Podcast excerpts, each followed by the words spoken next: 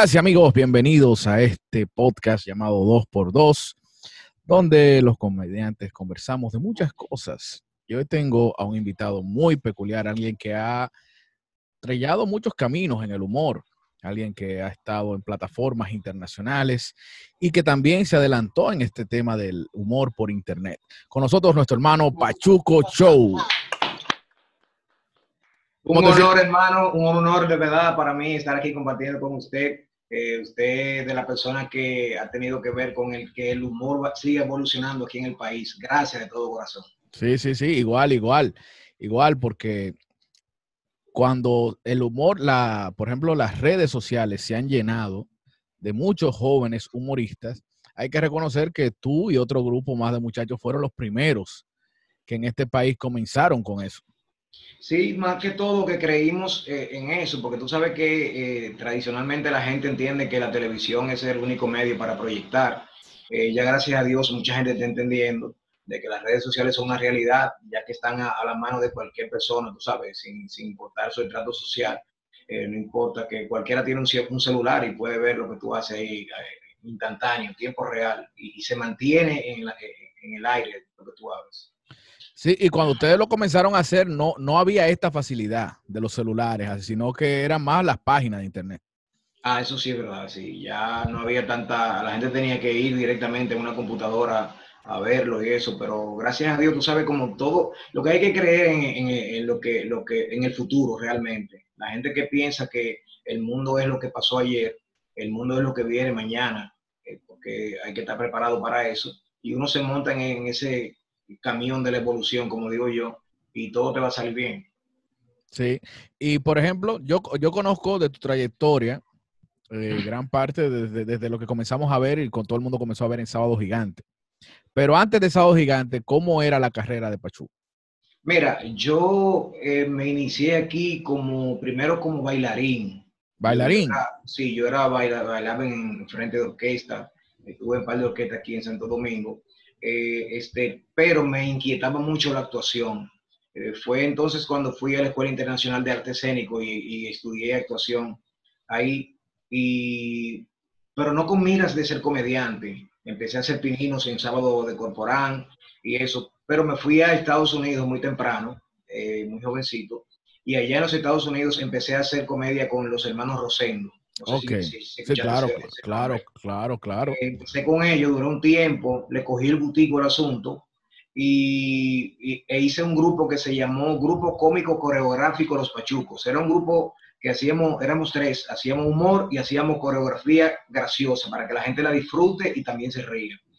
Y entonces, este, con ese proyecto anduve gran parte de, de Estados Unidos eh, hasta que tú sabes cuando los proyectos van creciendo, tú sabes que ahí se arma la, siempre la gente diciéndole al compañero, mira, tú puedes solo, me deja Pachuco, ven, se arma un dime y direte ahí. Y entonces, este, eh, y grabamos unos merengues, unas cosas, eso sirvió de plataforma para que se destruyera el grupo. Y bueno, yo un poco cabizbajo me dije, bueno, déjame ver cómo me relanzo. Me fui a Miami, de Nueva York a Miami, me mudé. Recuerdo que cuando llegué allá a Miami, no tenía ni, con qué vivir. Recuerdo que la primera semana fue un hotelito que yo conocía a un amigo que tenía una discoteca y me llevó para que me presentara allá y me llevó al hotel y, el hotel se iba pagando una semana después, o sea, prácticamente fiado. Y me fui levantando, allá me puse a estudiar en el Miami Dade Community College, actuación avanzada. Ahí hice voz y dicción, lenguaje corporal, teatro monólogo que por eso le, decía yo a los muchachos que yo estoy muy agradecido a los colegas que siempre estamos juntos, de ustedes, que independientemente, porque hay gente que me dice, no, pero que tú fuiste primero, yo digo, no, no es el que sea primero, el que logre las cosas. O sea, el que lo logre ese es. Yo, yo fui eh, quizá el primero que estudió eso de estándar fuera del país, pero eh, si ustedes no se ponen la pila, Carlos, Carlos Sánchez, ustedes que lo, lo sucedieron a él, a lo mejor eso aquí ni existiera, pues, porque tiene que haber una gente que coja la cosa como es en serio. Yo me he mantenido disperso por el mundo trabajando y no le puse el frente como se lo pusieron ustedes aquí en el país. Y por eso, antes de seguir con la entrevista, mil felicidades para ti y para todo el que. Gracias, igual. Sí, sí. Mira, ahora que tú mencionaste lo de los Rosendo, pero cuando tú estabas los Rosendo, ¿era parte del dúo o tú estabas ellos dos o y tú aparte? No, éramos Rosendo y yo. Ah, ok. Porque ya- ya Cuando yo-. Ah, ya, ya él no estaba con Chucky. No, no. Después de Chucky vino Niño Rivera y después de Niño Rivera, que se, se divorciaron también ahí entre ellos. Ok, ok. Y luego forma los Pachucos, entonces ahí es que se te queda el nombre. Claro, sí, eh, la gente, yo me puse Pachuco porque eh, el grupo vestíamos con ropa Pachuco, no sé si tú escuchaste. los pantalones nombre. Pachucos que eran ah, estrechos. Ancho, una cadenita, con la bonita, con la cosa, así vestíamos. Y entonces, este, los Pachucos, y se me quedó el nombre de Pachuco. Ok, ok. Entonces, luego eh, te preparaste. Así que eso, eso es interesante. Aunque, aunque no fue con miras al humor, pero sí tuviste una preparación actoral. Sí, pero cuando ya después de los Rosendo ya era con mira de, de- de- del humor, o sea, Sí, ya era con mira, esa mira, pero entendí que para dar un paso, yo hacía mucho show en los Estados Unidos, pero para dar un paso superior a lo que yo estaba haciendo, tenía que prepararme para yo poder entrar a esos canales grandes, a poder tener, eh, hacer casting en telenovela, en- entonces hice actuación para telenovela, hice, o sea, hice varios, varios ciclos de actuación preparándome porque yo sé que el que no se prepara, simple y llanamente el techo está ahí mismo, tú sabes, Ujú. no, no va a ningún lado. Claro, eso, eso- eso es bueno que, que la juventud lo sepa, porque muchas veces hay muchos jóvenes que tienen talento, que tienen gracia, que saben cómo hacer reír, pero la preparación es importante. ¿no? Y, sí, Evitar- y- y- y a diario escucho yo mucho que dicen por ahí, eh, ayúdame, yo le digo, no, eh, eh, la palabra ayúdame tiene que empezar por ti. O sea, si hay que quitar una mesa de un sitio y ponerla en otro, en tu casa, lo más normal es que Ariel coja esa mesa y si no puede, alguien le va a ayudar. Pero trate de llevarla a usted. O sea, ábrase, cree su propia plataforma de vida. Exacto, exacto. Entonces, ¿cómo llegas a Sábado Gigante?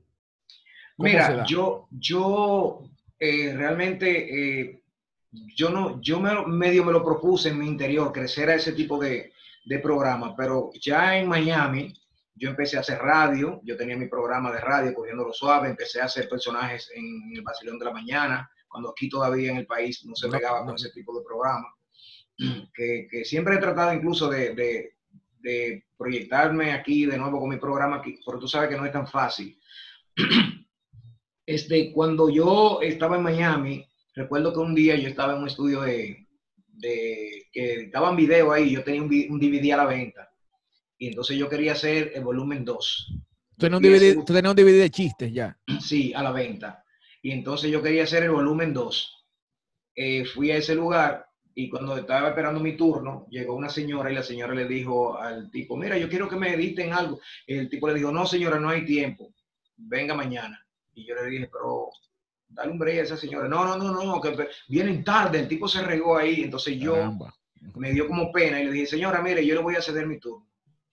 Eh, yo lo mío, lo mío espera. Y me dijo, ay, muchas gracias, mi hijo. Y le regalé un DVD a la señora. Todo el que yo le daba mi DVD llevaba una tarjeta mía dentro. Entonces la señora se fue y al otro día me llamaron, eh, me llama la señora riéndose. Ay, mira, qué, qué cuánta risa. Yo fui la que tú le regalaste el DVD ayer. Aquí mi familia se está riendo muchísimo. Este, de verdad, eh, cómo te agradezco. Mis hijos le encantó. el Mira, se lo voy a mostrar a mi esposo. Él es productor en Univisión, pero no es que te estoy diciendo nada, pero nadie sabe. Igual, Wow. muchas gracias, señora. Óyeme, Ariel, al otro día me llamó el tipo. Eh, sí, buenas tardes. Eh, señor Pachuco, sí. Mire, tenemos un programa que se llama Grandes Humoristas de América que vamos a hacer en el show de Cristina. ¿Usted cree que usted puede participar? Por favor. Cuando yo oí eso, yo dije, esto tiene que ser Geraldo Encarnación facturándome, porque esto no puede ser verdad. O lo hemos tigre el vacilón. Sí, yo cogí el teléfono, digo, eh, ¿para qué fecha sería? Y me dice él, para tal fecha. Y yo dije, deme un segundito, déjeme chequear la agenda. Sí. Bajé el teléfono y dije, Dios mío, esto no puede ser verdad. La, agen- la famosa agenda. Le dije, me dijo el 15, ¿verdad? Sí. Sí. Ah, porque el 16 tengo compromiso. pero el 15 no puedo ir. bueno, para que, para que entiendan que están llevando un tipo que tú sabes que mete Que no mano. un vago, que no un vago. Claro, un tipo que tiene agenda y vaina. Yo ni, ni agenda tenía. Entonces el tipo me dijo, pues mire, eh, si no es mucha molestia, nosotros prefe- preferimos eh, hospedarlo en un hotel eh, y para que la limusina tenga la facilidad de llegar donde, donde usted. Y tú viviendo en Miami. Yo viví en Miami. Digo yo, eh, Eh, sí, no hay problema. Me mandan una lista como con varios hoteles. De, eso, No. ¿cuál prefiere? ¿Cuál prefiere? Digo yo, eh, póngame este que está aquí en Coconut Grove, el Mutiny, que, Sí. me ponen ahí. Eh, entonces, este, yo agarro y no me lo creo, empiezo a llamar a mi familia a decirle lo que está pasando. Entonces, oye, ¿quién iban a estar ahí? Me dijo el tipo, mira, va a estar Eugenio Derbez, Wow. va a estar eh, Consuelo Duval, va a estar Adrián Uribe. Eh, y por favor, quisiera que tú nos des el honor de, de estar ahí. Coño, este tipo. Oye, Ariel, cuando yo iba en esa limusina, me fueron a buscar al hotel en una limusina. Ah, ah, me preguntaron que, qué color prefería la limusina. ¿Cómo? Digo yo, podría ser blanca. sí, me gusta el blanco, me gusta Sí. el blanco. Cuando voy en mi limusina, ah, yo me busqué un tipo que le dije, ven, para, para que me haga de manager, porque yo sé que esos mexicanos andan con su manager. Yo no podía llegar así allá y que a, a cabildear mi vaina yo. No, no. no, Preparé no. mi manager, un fotógrafo, Prepara a tu y- manager que tú eres el manager de él realmente. y, y me- y voy en esa limusina. Y me Ah, dice, el que yo llevé de manager, me dice, mierda, loco, ¿cuándo nos íbamos a imaginar? Digo, coño, cállate, que el chofer tiene un micrófono. un ordenador". cállate, le hice seña. Y oye, cuando llegamos ya al canal, todo el mundo chévere conmigo, todas las cosas. Habíamos 14 comediantes. Y cuando nos presentamos, me llama una productora y me dice, óyeme, Cristina quedó loco, loca contigo, increíble, pero mira, esa mujer se va, todavía se está riendo, gracias, ¿verdad? Y yo empecé a regar tarjeta ahí. Óyeme, Ariel, la próxima semana me llaman y me dice, mira, eh, a ver si tiene la disponibilidad para tal día que don Francisco le va a hacer una entrevista. Yo dije, eh, déjeme chequear. Chequear la agenda. Muchacho, Déjame chequear la agenda, espérate. ya, me- oye, ¿cuál era mi agenda? Llamar pa- para acá, para Santo Domingo, mi familia. Señores, me llamaron, pero cállate, cuando llego a Don Francisco, eh, voy bien, llevo mi hamper, siempre me gusta andar con dos ropas eh, diferentes a las que llevo puestas, sí. por si acaso se me ensucia una o algo. Y cuando estoy en- llego allá, yo nunca había entrado a, a esa área de Don Francisco ahí. Eh, veo lo- los camerinos que dice eh, Bárbara, qué sé yo qué, eh, eh, vaina fulano, de todos los artistas famosos de México. Sí, sí. En uno dice Pachuco. Me meten ahí, ahí me tienen mis frutas, mi agüita, Wow. cosas, y yo estoy sentado ahí. Yo Y el digo, manager preguntándote, ¿y tú esto es gratis? no, y, y- y el manager cada rato lo llaman a la atención. Oiga, ahí no puede tirar fotos, venga para acá. Estaba loco. Y yo, y yo estoy ahí, y yo lo que estoy diciendo por dentro de mí, Dios mío, no me venga con vaina mañana, diga que tú eres un sueño. yo me mato. Entonces, cuando viene una productora y me dice, recuerdo, se llama Marielena González, que la, era la jefa de los productores, me dice, saludos, mijito, cubana ella. Oye, eh, cuéntame un chiste ahí. Le cuento un chiste, me dice, eh, no, ese chiste no se puede contar aquí, cuéntame otro. Hay censura ya en Sábado Gigante. Pero muchas. Y digo yo, eh, le cuento otro y me dice, "Mm, ¿y a ti te da risa ese chiste? Digo yo, el chiste es bueno. Y dice, no, ese chiste aquí no va a funcionar, dime otro. Le cuento otro y me dice, bueno, te veo feo, mijito, a ti. Ponte a buscar chiste ahí, eh, por si, porque Mario te va a pedir chiste. Y se Sí. fue. Cuando esa mujer me dijo eso, yo me quedé con la cabeza de este tamaño. Dije, anda al diablo y ahora. Cuando decimos Mario, Don, Fra- Mario Don Francisco, para Sí, que- supuestamente yo le dije los mejores chistes, dije para Sí. impresionar, y no le gustó. Ay, Y ahí madre. fue que conocí a don Francisco. Entró don Francisco y me dice, oye, mi Pachuco, ¿cómo está? República Dominicana. Y yo quedé así bien, don Francisco. ¿Está nervioso? Digo yo, bueno, don Francisco, eh, más que todo impresionado. Eh, no, no, eso es normal, me dijo. Cuénteme un chiste ahí, se lo conté. Y él dijo a María Elena, está bien, vamos a grabar. Y me lleva, ah, antes de don Francisco decir vamos a grabar, pasó una señora y dijo, le ¿quién es Pachuco? Yo escuché afuera, dijeron, es un comediante dominicano que lo están probando, pero yo no creo. Ay, mi madre. Eso me tenía loco, Ariel. Ay, yo agarro madre. y cuando voy a grabar con Don Francisco, me acuerdo que empiezo mi chiste, Don Francisco me dice, ven acá, corten. Cuando va a empezar un chiste, vete de lleno al chiste, no le hagan, eh, eh, eh, no le haga entrada al chiste. Vete Nunca, al de- chiste. nunca, nunca decir, aquí había una vez. Ah, sí, no, porque yo dije, di que, yo dije, eh, Y ustedes saben que yo me lo gano con el sudor de mi lengua, que sé yo qué, que lo otro. Así como me jaló, me dijo, eso nada, nada es necesario, vete el chiste. Eh, mientras tú fortaleces la entrada, está debilitando el chiste. Dale a tu chiste, que va a pasar rápido lo que va a pasar y ya. Y ya, gracias, don Francisco. Bueno, vamos a grabar de nuevo. Grabé y cuando grabé, que yo, me, yo era grabando y mirándole la cara a don Francisco, a ver qué tal. Y él muerto de risa y, y lo, lo, que estaban ahí, había, estaba, estaba Eric del Castillo, estaba, no me acuerdo si Ana Bárbara, había varios artistas famosos de, de México ahí en la entrevista. Y entonces don Francisco muerto de risa y, muerto, y yo, se me llegó el tiempo y don Francisco dijo, que siga, que siga. Yo dije, wow.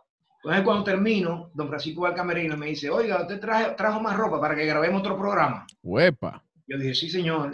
Ah, pues vamos a otro programa, prepárese. Fui y en el aire él dijo, señores, es que eres diferente, que sé yo qué, que lo cuánto. Oiga, ¿podemos contar con usted en este programa? Yo dije, claro que sí, don Francisco, sería un honor para mí. Eh, bueno, pues ya lo saben, a partir de hoy, que sé yo qué, que lo otro, papá. Y el reto, ya tú sabes cuál es el reto, 11 años. Fijo ahí. ahí. Ahí, haciendo cositas, siempre que jurado, que escribiendo, que personaje, que chiste, lo que, lo que me pusieran a hacer. No, pero es una muestra, eh, esa historia que tú acabas de contar, de que la peor diligencia es la que no se hace. Porque quizás el hecho de tú andar repartiendo DVD se puede ver como algo quizás innecesario, se puede ver como algo presuntuoso. Sin embargo, eso fue lo que te abrió un gran, una, una gran puerta. De haberle dado ese DVD a esa señora. Claro que sí, claro que sí, Ariel. Este, eh, lo que pasa es que uno, uno eh, no puede ser, eh, tú no puedes tener límites en, en, tu, en, tu, accionar. Tú tienes que hacer las cosas que tienes que hacer, porque si no, no va a llegar a ningún sitio. Yo siempre creí en mí, siempre creo en mí, por eso eh, cuando a veces me dicen, te han cerrado la puerta en República Dominicana, yo le digo, pero ¿quién me la va a cerrar? O sea, yo tengo mi propia puerta, yo me la abro y me la cierro yo mismo. O sea, yo, yo no, cada quien tiene su imperio, no entro al tuyo, pero tú, pero yo entro a otro, hago, entro al mío, o sea, normal. Exacto. Pero es decir, en cuanto a eso que te han dicho de cerrar puertas, pero tú en algún momento intentaste venir a trabajar a, a hacer televisión aquí. Bueno, yo vine, yo trabajé con Raymond y Miguel, yo trabajé en el show de mediodía. Pues trabajaste si nadie te la cerró. Eh, sí, no, lo que pasa es que la gente lo ve como, un ejemplo, cuando, como comediante, que la gente entiende? Que lograrlo todo es trabajar en Telemicro. Y okay. Yo digo, no, a mí no me molestaría trabajar en Telemicro, pero tiene que estar acorde a, a mis necesidades. O sea, yo no voy a Telemicro a dar asco ni, ni para que me pueda ni por salir en un programa, porque no, yo, mi, mi, esto es una empresa, yo vivo de esto, tú ves. O sea, claro. esto no es un relajo. Entonces, si no hay condiciones, pues simplemente no trabajo. Quizá a ellos no les conviene o a mí no me conviene, no sé. Pero sí he tenido, en algún momento me han llamado de algunos programas, pero tú sabes cómo te dicen aquí. Ven y búscate un anuncio. Sí. Entonces yo digo, claro. si yo puedo buscar anuncios, pongo mi programa, porque yo tenía mi programa en Univisión, en Carolina del Norte. Sí. Y Pachuco Show. Duré dos años con mi programa en el aire. Entonces, para venir de que a taponear y a, y a, que a, tocar la puerta para un sitio, yo mejor cojo y hago un proyecto y lo, y lo lanzo yo. Claro, claro, claro, no, y ahora mismo hay muchas plataformas donde la gente puede hacer su propio proyecto. Es decir, que, que está en que la gente se abra, se abra paso ellos mismos y cada quien decide emprender como quiere. Claro que sí, eso no, es, no, no hay. Mira, yo te diría que ahora mismo muchas plataformas son importantísimas la televisión no deja de ser importante, pero para mí, desde mi óptica, que he trabajado toda mi vida en televisión, eh, te podría decir que la televisión ha pasado a un plano, segundo sería como ayudarla, decir que es un segundo plano, porque realmente, realmente tú no puedes eh, eh, en la televisión hacer lo que tú haces en las redes sociales. La televisión te exige más, te, te, o sea, muchas cosas para, para lo que te da un sueldo en la televisión, ¿qué te pagan? ¿Qué le pagan a un comediante de esos muchachos que están fajados, que son buenísimos, que están ahí en Telemicro? Los pobres no pueden decir, eh, tengo un dinerito cómodo para cualquier emergencia ahorrado, más que todo cámara y pantalla, cámara y pantalla. O sea, claro, no, y, más, y, más, que tú venías de una experiencia que es totalmente inversa.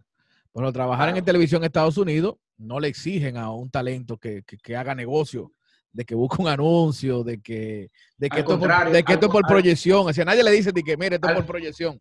Al contrario, eso no, eso no existe en esos canales así. Sí, nadie, nadie, nadie, cree que, te está, que con el hecho de tú salir en televisión te está pagando. Sino claro. A todo el mundo le valoran su trabajo. Y, y, eso esperamos que algún día lleguemos ahí, así de que, de que la, la televisión dominicana no Bueno, se estanque. Déjame que decirte lleguemos que ahí. Al, al- al ritmo que vamos, es para atrás que vamos. Esperemos que algún día lleguemos ahí. Payuco, entonces tú duras todo ese tiempo trabajando en Sábado Gigante y principalmente en el tema de los chistes. Y tú, Pero lo de los chistes, lo de los chistes es lo que la gente más recuerda. lo que la gente más recuerda, pero hay un tema que, que quería preguntarte con eso. El caso es que te digo, tú tienes un, un filtro ahí que te llevó, te dio, se sirvió de experiencia para hacer humor para toda la familia. Y todo ese tiempo eh, tú tuviste que desarrollar, buscar, crear muchos chistes, porque tú tienes un, un espacio ahí bien restringido, bien limitado, si no hay una libertad de todo lo que tú quieres decir. Que yo me atrevería a decir, Pachuco, ¿tú crees que si yo te hago una prueba con tres palabras, tú puedes hacer un chiste de lo que sea? Sí, sí, porque tú sabes que, que el chiste, eh, primero uno lo conoce casi todo, Exactamente, tú tienes, con, con el tiempo de experiencia que tienes, tú tienes que ¿no? Y la necesidad, cuando me decían, ven a grabar, trae 15, había que buscarlo. Entonces, si yo digo una palabra, por ejemplo, yo digo un cuento con ventana. Con ventana, Sí, yo te hago un cuento con ventana. dale. Acuérdate que, acuérdate que adaptar un chiste. eh, Sí, sí, claro, eso vale, se vale, se vale, se vale. Sí, pero tú, tú puedes con ventana. Ventana. Sí, esta mujer está así, parada en el frente de la ventana, esperando que el marido llegue a su casa. Pero esperándolo de una manera, con una cara así, y cuando el marido viene llegando, dice, Mira, te estoy esperando. Para que sepa, te estoy esperando. ¿Dónde tú estabas? dice ella, dice él, mi amor, yo estaba jugando dominó. Te lo he dicho que no quiero que juegues dominó y no me vas a jugar dominó. ¿Oíste? Es más, tú no vas a salir de la casa. El tipo, está bien, mi amor. El tipo triste, al otro día la mujer lo deja salir y el tipo se encuentra con un amigo y dice, pero ven acá, loco, tú no viniste ayer a jugar dominó, ese muchacho. La mujer mía, tú sabes que no me deja salir. Y yo, ayer, cuando yo llegué ayer, estaba ahí en la ventana esperándome. Y pleito y pleito, y dice el tipo, mira, loco, tú tienes que ponerte la pila, deje esa, oye, de esa pendeja, mano, tú tienes que hablarle a esa mujer como es. Hágase sentir el hombre. Pana, es que no se puede maltratar a las mujeres. Usted no tiene que maltratarla, pero tampoco deje que lo maltraten a usted. Hágase sentir que usted es el hombre. ¿Y cómo se hace eso? Usted va a llegar a la casa y si ella está haciendo una cosa, usted la manda a hacer otra. Usted le da órdenes para, para que ella vea y dice el tipo, es verdad, yo voy a hacer eso. El tipo coge para su casa y cuando llega allá, la esposa estaba fregando y le dice, Lucrecia, alabá. Y la mujer siguió fregando igualito. Lucrecia, dije yo, alabá. La mujer sigue fregando. Lucrecia, alabá. La mujer se vira con un cuchillo y dice, ¿qué es lo que tú dices? Dice él, alabá, alabín, bomba. Lucrecia, Lucrecia. Bien, bien, bien. Pero te hiciste la adaptación ahí, sí, sí. No, pero te tengo uno de ventana más bacano Dale, dale. y cortito. Esta señora está con, la- con el, con el niño en la ventana brincándolo, jugando con él. Mi muchachito, un quinto piso. Mi muchachito, muchachito tan chulo. Y lo tira, ¡pa! y de repente el niño se le va por la ventana de un quinto piso. La mujer baja corriendo, baja corriendo y le dice a, a a a la vecina, vecina, qué susto pasé, vecina. ¿Qué pasó, vecina? Yo estaba tira- jugando con el niño, tirándolo así para arriba, al lado de la ventana. ¿Y qué crees? El niño se me cayó por la ventana, vecina. Dice la vecina, "Ah, vecina, ¿y qué usted hizo? Dice, nada, intuición de madre. Saqué un brazo y ¡guian! Lo agarré. Ah, qué bien. Eso sí, si no hubiese sido macho, se me cae. Ese no te dejaban hacerlo en Don Francisco.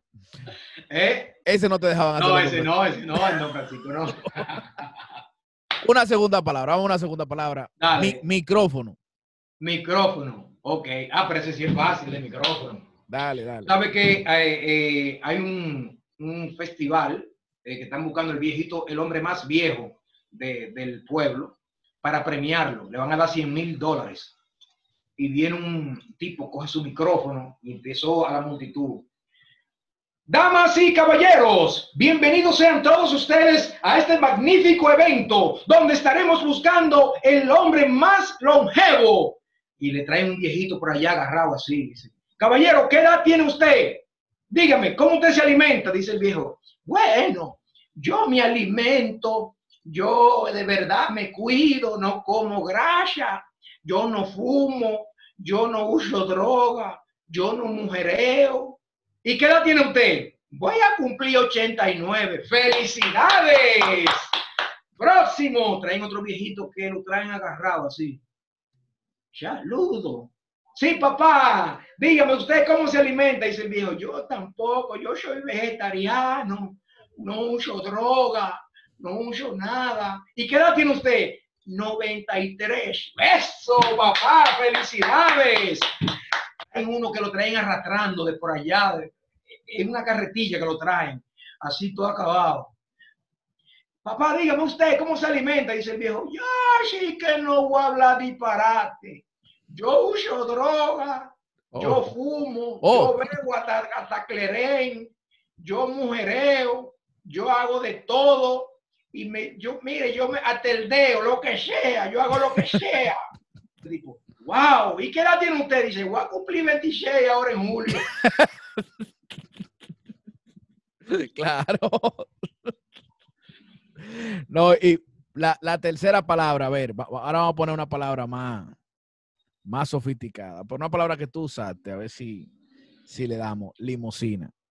Limosina, ay, ay, ay, ay, ay, ay. Tú sabes que este es más fácil. Limosina, Claro, este es más fácil. tenga que ver con limosina, vamos a ver. Ah, tú verás que de una vez. Este viejo eh, está enamorado de una vieja y entonces eh, de, de su sector. Y el viejo dice, deja ver cómo la impresiono. La voy a invitar a salir, pero quiero salir con ella de una manera que ella se sienta cómoda. Ah, voy a llamar una limusina. El viejo Ok. llama una limusina, agarra, llega a la limusina, el viejo se monta, llega a la casa de la mujer y sale con ella. Y cuando salieron, pasearon, cenaron, hicieron de todo, el viejo coge con toda limusina y la vieja para, un, para una clínica. Dice la vieja, pero ¿y para dónde es que vamos? Dice, no te preocupes, mi amor, tranquila. Se montan en la clínica y le dice al doctor, saludo, doctor.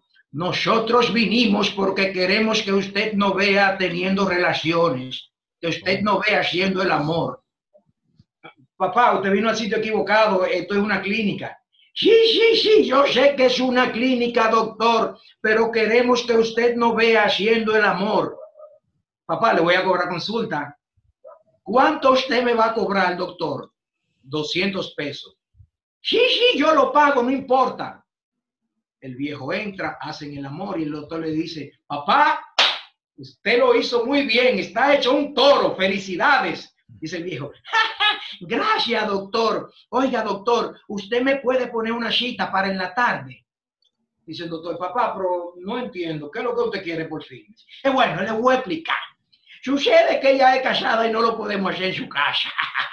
Yo soy casado y no lo podemos hacer en la mía. Los hoteles en San Isidro están a mil. Usted cobra 200 y eso me lo cubre en su casa. Exacto, tiraje. Pero bu- bueno, bueno. ¿Sabes que te, te hacía esa prueba, Pachuco, por una razón que a mí me sigue mucha gente que quiere incursionar en el humor. Mucha gente. Entonces tú tienes una técnica, por ejemplo, a mí se me hace difícil cuando estamos haciendo chistes. Yo voy recordando los chistes según otro va contando, Otro lo hace, eso pasa. según otro va contando. Pero, por ejemplo, los muchachos que tienen esa, es decir, en, en tu caso, ¿cómo tú ejercitaste esa habilidad? Mira, eh, De la memoria, de la memoria. Lo que pasa es que realmente tú lo que haces es que lo adaptas al vuelo. O sea, tú no, tú- no es que el chiste es así.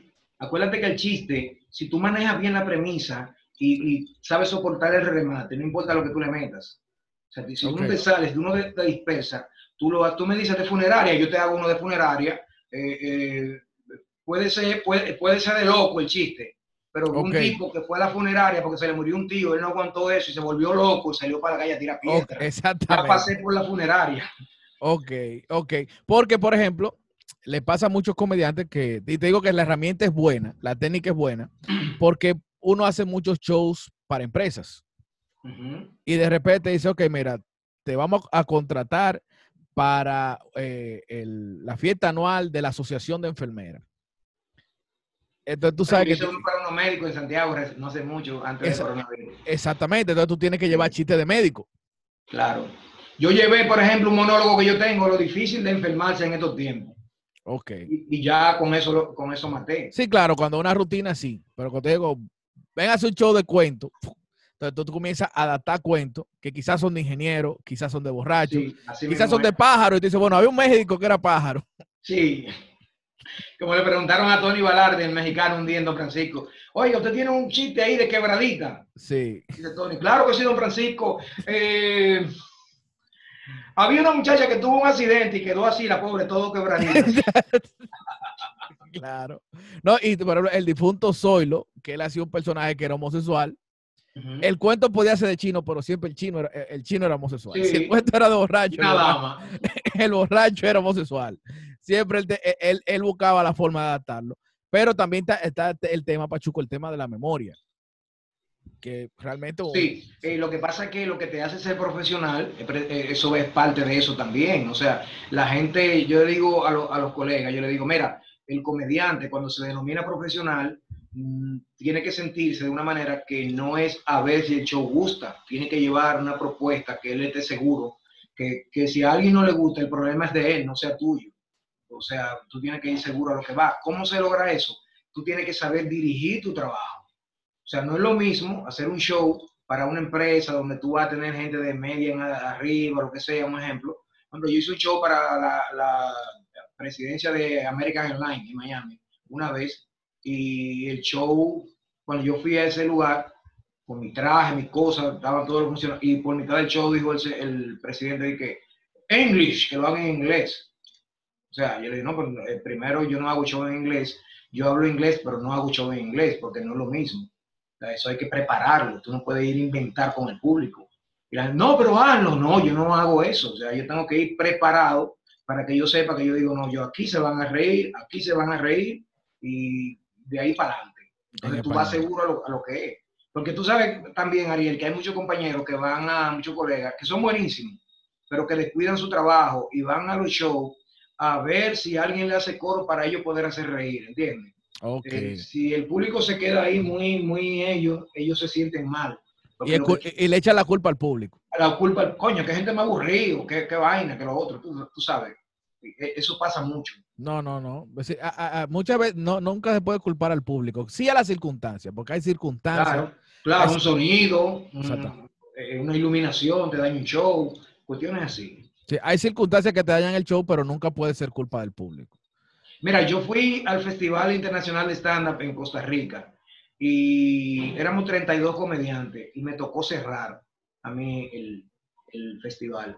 Y yo le pedí al, al- organizador que me dejara eh, en un área donde yo pudiera ver a los demás colegas, porque yo nunca había ido a, a Costa Rica. Ah, sí, de, eso, quería de- de ver- eso- de eso te iba a preguntar, porque a veces yo, yo quería manejar eso y me Sí. puse a escuchar noticias, cuántas cosas. Y recuerdo que cuando yo fui en esa semana, estaba en la, no- en la palestra ya, que un tipo, un gay, un tipo, no era un gay, sino un tipo que le gustaba eso, apareció, él era muy derechito, pero apareció, tuvo que ir al médico porque se metió una yuca por, por donde tú sabes. huepa, huepa. Una yuca le llegó al intestino, no se sabe cómo. Exacto. Y, y eso se hizo viral allá en Costa Rica y coincidió con mi viaje. Cuando yo llegué allá, nada más se hablaba de eso. Pues cuando yo, terminé, cuando yo hice mi show, que yo terminé, la gente de pie, y, y señores, cualquier cosa, yo sabía que venía para Costa Rica, traje mi yuca. Exacto. La, la gente se echó a reír. O sea, tú tienes que documentarte con el país y dirigir tu trabajo a ese, a ese momento, al público que va a estar ahí, porque aunque en televisión a alguien le guste, el, que, el público que está ahí, es- ese es tu jurado, ese es el jurado del show. Te iba a preguntar, por ejemplo, tú has participado en muchos eventos Sí, donde hay muchos comediantes. sí. Entonces, por ejemplo, ahí tú pediste ver a los otros, Ajá. que algo normal, pero por ejemplo, cuando tú tienes eh, el tema de los chistes y eso, siempre eh, hay una tensión en grupo de comediantes porque puede alguien y venir a hablar de lo que tú ibas a hablar. No, lo- acuérdate que si, es un- si son rutinas, Si son Sí. rutinas, no. Si son rutinas, no. Te digo, ok, cuando hay pero comediantes... si son chistes, sí, si son chistes, acuérdate que eh, los chistes, cada quien le da un trato diferente. Y a veces el chiste que tú mata- matas con él, a mí no me gusta como yo me lo sé. Pero como tú lo haces, es, es único. Porque yo cuento chistes que, que yo lo he visto en el internet y yo digo, pero así no, me da- no le da risa a nadie. Ahora, lo que yo le hice, yo le hice un trabajo que así, sí- así sí gusta. Entonces, eh, eh, Dígase que tú, tú no tienes miedo, eh, tú me quieres decir cosas, pero no, tú no tienes miedo en que tú te, eh, alguien haga el mismo chiste, dígase la misma premisa, y después tú haces tu versión. No, si ya lo hicieron, yo eh, tengo la capacidad de, de cambiarlo. ¿Por qué? Porque acuérdate que cada chiste tiene, o sea, de gay, hay uno que te gusta, pero hay otro que te gusta, otro que te gusta. Bueno, ese iba a ser uno de gay, pero no voy a Exacto, hacer. tú cambias voy el chiste. Tú cambias Yo el lo chiste. cambio porque el público, desde que tú Claro. empiezas y ya él escuchó esa premisa, el público va a asimilar en su psiquis de que ya él escuchó ese chiste. Ya Y eso por lo una vuelta que tú le des en el mismo tiempo, en el mismo momento. O sea, lo que a mí no me da miedo, lo que te quería decir, lo que no me da miedo en absoluto es que tú vayas a un lugar donde tú eres comediante y tú has escuchado muchos chistes. Sí, que yo diga, coño, Ariel le escuchó este chiste, a lo mejor no le va a hacer, no, no me va a ver como, no, yo lo cuento a mi estilo y cuando tú vienes a ver, el chiste que tú te sabes te hace reír, Claro. como te lo contó otro comediante. Sí, porque eh, eh, también está el tema de la actuación, el tema de, Claro. las, de las exageraciones, el tema Claro. de, de cómo narrar y eso que eso influye mucho, eso influye bastante. Y quizás yo no me- yo me sepa el chiste, pero me río de la forma en que tú lo estás haciendo. Me gusta mucho el humor inteligente también, pero eso tiene su público. Es un humor que la risa queda, eh, se eterniza, porque la gente lo piensa mucho, pero Sí. eso tiene su público. Hay gente que se toman meses para devolverte la risa. Pero, pero sí, hay un público, hay público. Y por ejemplo, aquí en, en Comedy Club hemos logrado reunir un buen público así. Sí, en el Comedy Club me, me- me gusta, porque eh, mira también que, que tiene que ver. En el Comedy Club la gente no va a bailar, No. la gente sale de su casa con... Por eso que en el Comedy Club no es tan difícil hacer reír a la gente, porque no es lo mismo cuando tú llegas a un lugar que la gente va enamorado de la chamaquita de la esquina a bailar con ella y le dicen, "Ah, ahora vamos a parar porque viene Ariel Santana. La gente empieza... uh, hay al algún- diablo, dado al sin diablo. ver nada, sin ver nada, dicen, coño, música, música. Sí, Porque sí. Ariel, por eso yo le digo a la gente que yo he llegado a algunos lugares y el dueño me dice, coño, qué bueno que viniste, eh, ¿cuánto tú me cobras para que suba un momento? Y me y digo, no, viejo, así yo no me, ni- no me pague, que yo no voy a subir. Que la gente no sabe que yo venía y la gente cuando tú le interrumpas lo que ellos vinieron a ver, eh, la gente lo que me- se va aquí ya conmigo, no, tumba eso. O sea, si tú, quieres, tú me anuncias y me, y me, y me promueve. Yo, Ahí estu- sí. yo estuve una vez que me, una vez yo me presenté a una discoteca y- me gustó una, una, una estrategia que utilizó la, la administradora. Yo estaba anunciado, primera vez que iba a ese sitio, y cuando va, comenzó a llegar la gente, ella me dijo, mira, yo como dueña del negocio te voy a comprar esta cantidad de taquilla. Te la voy a comprar. Porque hay un público aquí que viene a beber y a bailar. Y vienen fijo todos los jueves.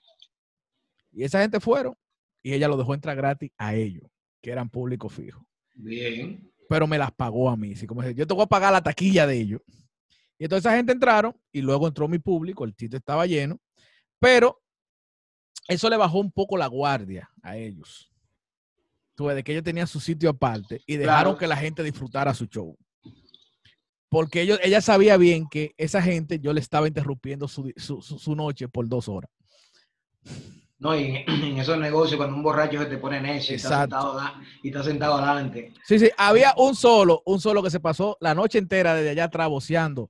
Ya acaben esa vaina, que aquí es lo que se viene a bailar y a beber. Y el tipo criticándome la noche entera y él no sabía que era la mujer mía que estaba sentada al lado de él. Tú sabes que, que a mí me dijo uno en Orlando, di que, ¡Ey, Bá- Bárbaro! Ese chiste, tú donde quiera te, te veo con ese chiste, el mismo chiste. Yo le dije, pero eso no importa, te veo con la misma ropa en todos los sitios, no me Sí. quejo". Sí. No, no, y Cota, es fanático tuyo. Claro. Es fanático tuyo que te vio en, to- en- en- que te vio en distintos sitios con el mochiste. El mono Sánchez de Colombia le dijo a uno que le estaba voceando cosas, ¡Ey, ya, fuera de ahí! El mono Sánchez le dijo, oiga, hermano, cuando su mujer está, cuando su madre está con un hombre, yo no le muevo la cama. Sí, a veces, a veces hay que darle ese tipo de, ese tipo de trato, porque es el impertinente. Yo el otro día hablaba con Pachulín y Pachulín decía que muchas veces, eh, por ejemplo, el público dominicano se pasa de las rayas contigo, pero no lo hace de maldad. Sino muchas veces, a veces es una muestra de querer participar. No, y después te lo dicen, loco, Sí, yo, te- loco, yo para hacerte el coro. Sí, sí, sí, Después te exactamente. lo dicen. Pero sí, es- hay que saber, eh, como profesional, tú tienes que saber diferenciar entre el que hace eso así y el que lo hace realmente por impertinencia. Mira, yo te puedo decir, Ariel, humildemente, mi show es muy imponente. Mi show, mi show, no le, gracias a Dios, yo siento que no le da como mucha opción a la gente a que haga eso, porque el show mío es imponente. ¿Qué pasa? Yo, en los shows, yo hago mi estándar, pero yo siempre llevo bajo la manga, por eso llevo mi DJ bajo la manga. Eh, yo tengo, canto mis parodias, eh, si es necesario, las que se adaptan al show, las canto.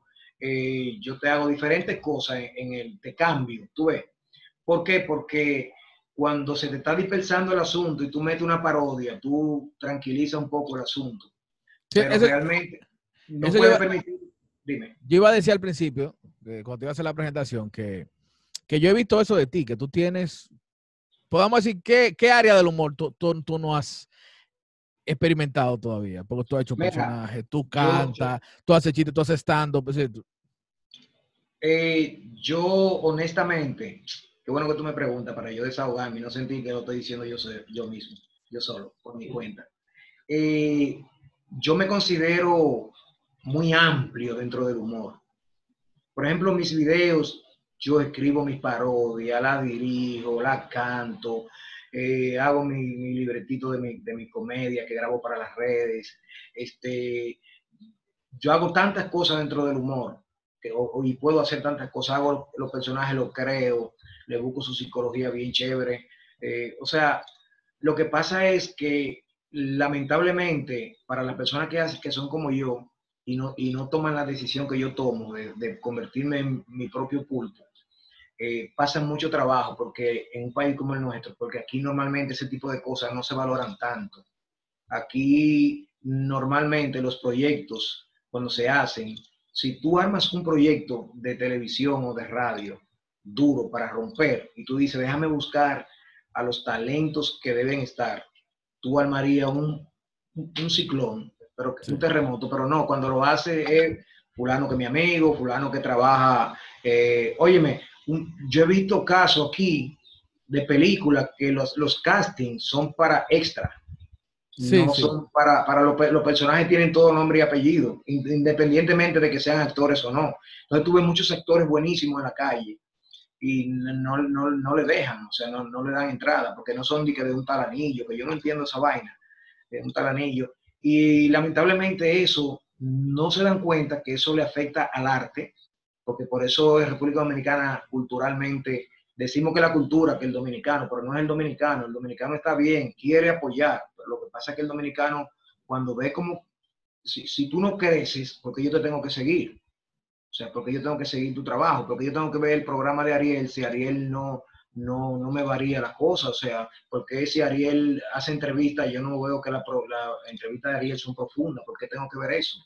Entonces, eso pasa en el país, como que no, no, hemos quedado estancados. Recuerda que un tiempo atrás el humor aquí estaba a la vanguardia. Ahora mismo ser humorista aquí, eh, tú sacas con los dedos de la mano eh, cuáles son los que están bien, pero la mayoría de los, de los humoristas no están bien. Y en días pasados me dijeron, mira, vamos a Pachuco para que ayudemos unos cuantos humoristas. Y yo dije, coño, deberíamos ayudarlo en secreto porque me da vergüenza que, que, que, que tengamos que, sacar tanto personas de mi clase que están por ahí, que si se mueren el síndico tiene que darle una cajita de esa tipo, tipo lápiz, de la que son como que están en el gimnasio con el pechazo y, y finita abajo para poderlo enterrar, porque no, no tenemos, y es fruto, precisamente es como una tumba que hemos cavado nosotros mismos. Porque eh, si tú no permites que, por eso Freddy era grande, porque Freddy se rodeaba de estrellas, todos esos tipos que son estrellas que tuvieron con Freddy, lo dicen con mucho orgullo, hicieron a Freddy más grande todavía. Claro. Si Freddy hubiese sido un mezquino que no le da la oportunidad a nadie, eh, o, no, o no se da la oportunidad a él de tener gente buena a su lado, él tampoco iba a llegar a donde llegó, porque él tenía un imperio dentro del humor y para tú decir que tú eras bueno, tú tenías que estar al lado de Freddy, porque él no era, él no era tonto, él te buscaba, Ariel, ven para acá, fulano, ven para acá. Sí, no, si, si tú lograbas eh, caer en el gusto de Freddy, eh, era un aval de que tú eras bueno. Claro, porque él no era mezquino con eso. Ahora no, ahora tú eres bueno para allá, tú eres bueno para allá. Eh, ahora es así. Ah, ah. Salvo algunas excepciones. Sí, sí. vamos a hacer un ejercicio sencillo que yo sé que mucha gente quizás quiere saber ahora que te escucha hablando así. Dime cinco cosas que le falta al humor dominicano. eh, al humor dominicano, cinco. Vamos por, vamos por la primera. Primero, eh, la primera es eh, libretistas. Qué bueno que lo dice, qué bueno. Hay muchos libretistas y los que están son muy buenos, pero toda la comedia tiene su fin, si usted quiere. Ahora bien, si usted quiere la misma comedia que tiene un final, usted hace una serie, pero usted tiene que ir evolucionando para que pueda convertirla en una serie, si no, la gente no la va a ver. Entonces los humoristas de aquí, muchos, algunos no han entendido que ya el prototipo de, comedia de que, de que camine, usted está preso, que yo soy policía, y que la cosa, ya eso pasó a otro nivel, eso quedó atrás. Entonces, lamentablemente, eh, muchos programas que existen de humor, por eso tú le ves la misma característica, porque es este libretista para aquí, para allí, para acá, a los mismos comediantes, entonces tú tienes el mismo color de, en actuación, porque es el mismo comediante, y el mismo color en, en libreto, porque es, es la misma mente que lo está haciendo, que no se ha permitido evolucionar. Esa es la primera. Eh, eh, y agregando eso que tú dices, imagino que también está el tema de que si tú quieres llegarle a la juventud, tienes que usar libretistas que conozcan el código de la juventud. Si va a hacer un show en una tarima, en un barrio, y te pone un traje, nadie te va a ver porque tú estás poniendo una pared. El traje es una pared y la corbata. Tú tienes que subir con tu jean y agarrar tu micrófono al revés y decir, saludos muchachos, ¿qué es lo que? ¿Cómo están ustedes? Lo que sea. Y te los tires, hey, hey, tipo un bacano, una vez dicen, tú eres de él, tú eres de ellos. Y manejar los códigos que ellos manejan sin caer, en, sin salirte de ser tú, ¿entiendes? Entonces, otra cosa que yo siento la, que, segunda, la segunda. que le hace daño al, al, humor dominicano, eh, precisamente la falta de, de ampli, no nos ampliamos, la, la falta de permisibilidad eh, no, no, nos ampliamos, no, no, no, eh, no asimilamos, no permitimos que pasen cosas mejores a nuestro alrededor. Creemos que con lo que ya tenemos es suficiente para vivir exprimiendo a un pueblo que, que quiere reírse de cosas buenas cada día, diferentes. Eh, para mí hay que ampliarse un poco más, estamos en eso. Tercero, muchos comediantes que que son buenísimos, que en este país, de verdad, yo he andado el mundo entero haciendo comedia, haciendo comedia, no paseando, haciendo comedia. Que tuvimos hasta en Alaska, Europa, todo, Canadá, todo, conocemos bien. Y he descubierto que aquí están los mejores humoristas, pero hay que prepararse. He visto gente criticando, por ejemplo, cuando Tomás Comedia da un curso de estándar, yo también doy curso de estándar, pero yo ni se lo dirijo a, a los colegas porque la mayoría se sienten crecidos y no van a coger un curso de, de un colega, ellos se sienten crecidos. Y yo veo mucha gente que cuando toma un curso empiezan a decir, eh, oye, eso, de un curso de que tomar, que señores, hay que prepararse. Sí, que hay gente que te dice que, de cuándo en dónde el humor se estudia. Sí, el humor se estudia. Exacto. Claro, de todo se estudia en la vida, todo. Entonces, eh, si usted se prepara cada día más, usted va a tener eh, más posibilidades. Más, y aquí, lamentablemente, la gente no cree en eso. Aquí la gente cree en pegarse como quiera que sea. Y por eso tú ves gente que están sobreposicionados y, mal ubicados, ocupando un lugar en el espacio que no le pertenece, por fruto de que tiene dos pesos, porque amigo de fulano, lo que sea, y se pudo posicionar, o le cayó bien a fulano, lo que sea. Pero si, si, si, si se prepararan, todavía fueran más grandes, a mayor preparación, tú dejas de ser, mm, eh, eh, o sea, eres menos mezquino porque ya tú te sientes preparado. Ese miedo que tiene la gente de permitir muchas cosas es porque tienen, ellos saben en su interior, cuando se acuestan, tienen miedo de despertar, porque puede ser un sueño. Ellos saben que no están, ellos dicen, Dios mío, ¿cómo yo logré esto? O sea, yo no estoy preparado para esto. Entonces, cuando tú vas a tener un tipo, por ejemplo, Carasap Sánchez, Pachuco Show, eh, un grupo de ustedes, de los muchachos que están trabajando ahora, teníamos que estar desechando eh, eh, ofertas. ¿Por qué? Porque estamos demostrados que lo que hacemos le gusta a la gente. O sea, yo hago un video y, se coge 20, 30 millones de reproducciones en, dos días. O sea, ¿por qué, por qué yo no puedo, no, por qué los productores de este país no pueden ver eso? Claro. Pero aparte de eso, ver que uno es un actor. O sea, el hecho que, que yo no estudié aquí, muchas así tan fuerte, yo estudié aquí un año en la Escuela de Arte Escénico, que le agradezco mucho, pero eh, permítete, o sea, conoce el tipo, ¿no? Aquí, eh, voy por tres, voy por tres. Va por tercera, tercera. La cuarta. Cuatro. Eh, le falta sinceridad entre los compañeros. ¿Sinceridad o... bueno, explica la sinceridad o unidad. un- unidad, sí, pero la- y, y sinceridad a la vez, porque te venden un sueño. Eh, cualquier tipo, tú llegas a un canal de eso y te, Ariel, mi hermano, que se qué, que el otro, y cuando tú das la espalda, dicen, ese tipo no lo metan aquí, que ese tipo conflictivo, ese tipo es el diablo, ese tipo esto, y te buscan mil vainas para que no te metan. Y por eso que tú ves que todo- muchas cosas se quedan por mitad. Eh. Falta de, de- de- de sinceridad y de hermandad y de eh, eso que vivimos como, como si estuviéramos concursando siempre, como si fuera un- una competencia. Y eso Sí. está mal. Es Hay que, hay que apostar a la- al humor, hay que ayudar, hay que, eh, si, si yo veo algo tuyo que puede ser desde mi óptica, porque no necesariamente lo que yo diga tiene que ser así. Puede ser que yo vea algo que no se vea bien y quizá esté bien, porque yo soy un ser humano que me puedo equivocar. Pero qué bonito que yo te llame y te diga, Ariel, subiste un chiste a las redes que yo no lo veo apropiado para ti, hermano, porque eso, eso no, no se ve bien. Que lo he hecho con algunos compañeros. Sí, sí. Quita eso si es posible, analízalo. Coño, gracias, Pachuco. Tú sabes, qué lindo eso. Eh, eh, mira, yo estoy en un grupo de, de- de WhatsApp de los comediantes de México, de, de- de- de los más duros, y ahí las conversaciones son tan bonitas. Más, más, sin embargo, me metí en el grupo de los comediantes de aquí y me he salido cuatro veces. La última vez le dije, si me vuelven a meter, voy a llamar 911. Porque ya, ya no más. Por los conflictos, digamos. Por, por- por los Claro, conflictos, es los un conflictos grupo que para discutir y para hacer ego, para decir que yo, que yo sí, que yo soy el mejor y que fulano no, y así. Yo no comparto eso. Y la quinta. La quinta. La quinta, eh, La quinta. Ya hablamos de, los- de los libretos, hablamos de la unidad, hablamos de la educación y de, y de- y de limitarse.